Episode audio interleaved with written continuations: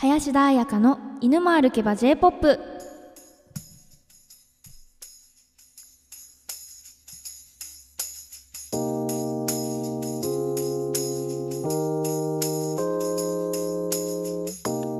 こんばんは。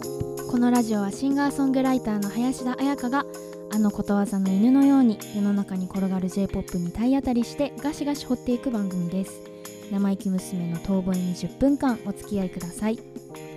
この番組は NRS ラジオ局より YouTube と Podcast を使ってお届けしています。ということで第23回目の放送が始まりました。先週ですね少しお休みをいただきました。皆さんお天気がまあ、悪い日が続いていますが体調いかがですか？今日も私元気に私元気に。私も今日も元気に、えー、1曲紹介していきたいと思います。ということで今週紹介する1曲は思いやり熱血ボイスを持つアーティストを紹介します。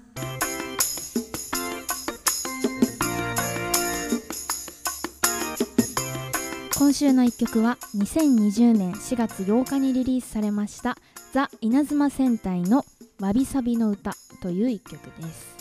えー、ザ・稲妻戦隊の皆さん、えー、1997年に札幌にて結成された男性4人組ロックバンドです、えー、2003年にメジャーレーベルよりファーストシングルを発売。これまでには、えー、シングルを21枚そしてアルバムを18枚、えー、リリースされています。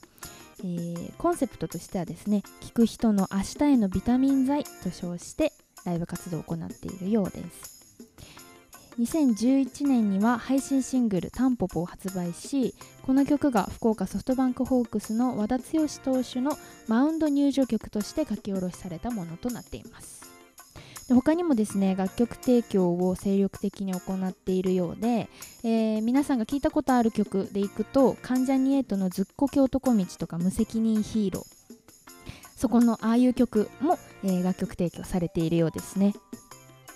えー、そして2018年に20周年を迎えられていて、えー、47都道府県ツアーそして全58公演が行われ結成の地札幌にて無事ファイナルを迎えられています。そして同じ年ですね2018年の5月には初の日比谷野外大音楽堂でのワンマンライブを行い、えー、大成功を収められています。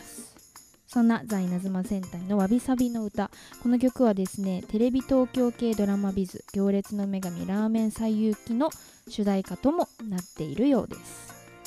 そんな彼らの声に今日も迫っていこうと思うんですが、えー、まあ4人組ロックバンドでコーラスなんかでもねみんな歌ってはいるんですが、えー、今回はボーカルの上中条也さんにピックアップして、えー、いろいろ掘り下げていこうかなと思うんですがえー、思いやり熱血ボイスと、まあ、称したんですけど、えー、ザイナズマ戦隊の曲は全体的に、まあ、応援歌のような楽曲が多いんですが、えーまあ、何をもって思いやりと言っているのか私がですねっていうのが、えー、距離感が近くて近寄りやすい大げささというものが、えー、あるなと思います。まあ、近寄りやすい大げささが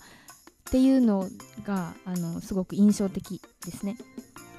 まあなんかなんて言うんですかね応援歌って聞くと、えー、曲によっては独りよがりでなんか少し暑苦しかったりとか、えー、その暑苦しさが余計にですね遠く離れたところにいる感じを助長させているかのようなそういう応援歌もあると思うんですね。えー、まあ、アーティストの独りよがり感がすごく出てしまうっていうのが、まあ、あったりするかなと思うんですけどえー、この稲妻戦隊の曲はですね、まあ、歌詞の内容っていうものも、えー、すごくこう近寄りがやすいと言いますか、えっと、距離感が近い歌詞っていうのがまあ多いんですけど、えっと、やっぱり歌い方だったり上中さんの声の質っていうものがよりそうさせているんではないかなと思うんですね。であの特徴が2つあってえー、喉の奥にこもったような声というのと、えー、ひらがなの「を」の発音。この2つがすごく特徴を持っているところです。で、えー、まあロックンロールといつもこの方たちは言っているんですが、えっと、ロックを歌われてる方って何て言うんだろうな。まあ一種の叫びにも聞こえるような、えっと、パーンと張る声直線に聞こえる、えー、聞こえるとか言って聞こえる、え、声っていうのが、まあ、一般的かなとは思うんですけど、まあ、意外とですね、え、この、え、上中さんの声っていうものはそうではなくて、え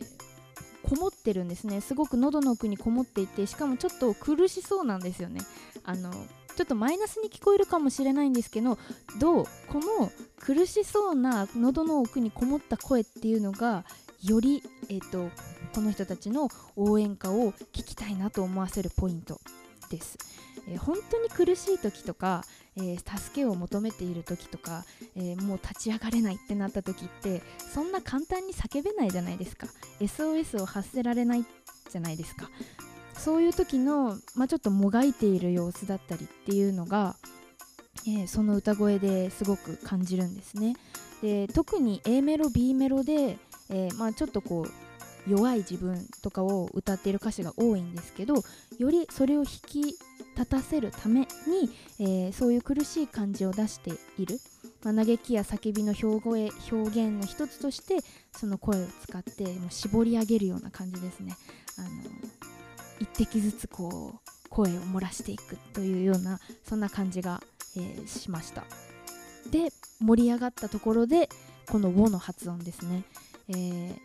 母音でいう「お」の部分が歌詞の中で出てくる時に「えー、お」と発音するんではなくて、えー、大げさに「お」と発音しています。これが、まあえー、この人の、え癖なんですけど、えー、少し粘り気のあると言いますか、えー、熱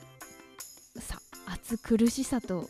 これはプラスに捉えてもらいたいんですがこの熱苦しさ。というものをこの「を」の発音だけで表現してしまっているっていうところに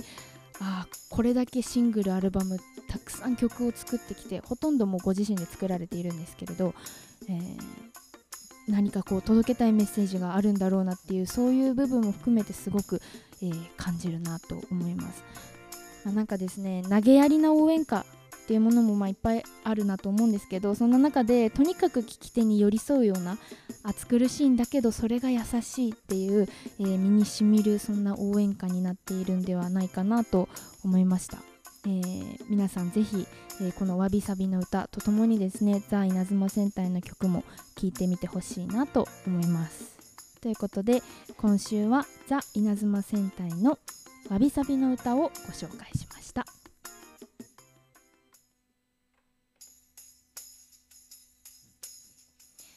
ということで、えー、今週もですね来週紹介するアーティストをルーレットで決めていきたいと思います。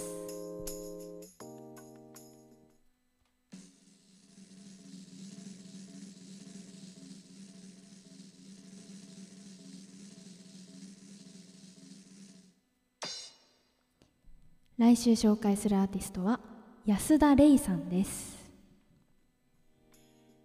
ということで来週も楽しみにしていてください、えー、ここでですね、えー、少し、えー、宣伝をさせてもらいたいなと思います、え私林田彩香シンガーソングライターをやっておりましてコロナの影響でライブが全然できていなかったんですけど、え久しぶりにライブを行えることになりました。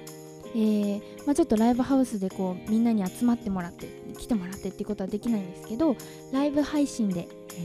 え、ライブをお届けしようかなと思っています。日時はですね7月の17日金曜日、えー、にコモエースキャンドルライブボリューム8として、えー、ライブ配信を行います、えー、YouTube やツイキャスなどから配信を行います。えー、詳しくはですねリンクなどを概要欄に貼っておくのでそこからぜひぜひ見てもらいたいのとあとはですね、えー、私のインスタグラムにも情報を載せておこうと思うので、えー、そちらの方でも、チェックしてもらえたらなと思います。そしてですね配信からはですね投げ銭も、えすることができるようになっています。え、もし、え、いいなと思ってくださった方はそちらも、まあ、ちょっとチェックしてもらえると嬉しいなと思います、えー、まあ、久しぶりのライブということで私もすごく楽しみです。皆さんのちょっと夜の癒しの時間になればいいなと思っています。気になる方は概要欄へ飛んでみてください。ということであっという間にお別れの時間になりました。今週紹介した曲を聴いてみての感想や、えー、林田彩香の質問など皆さんからのメッセージをお待ちしております。それではまた来週。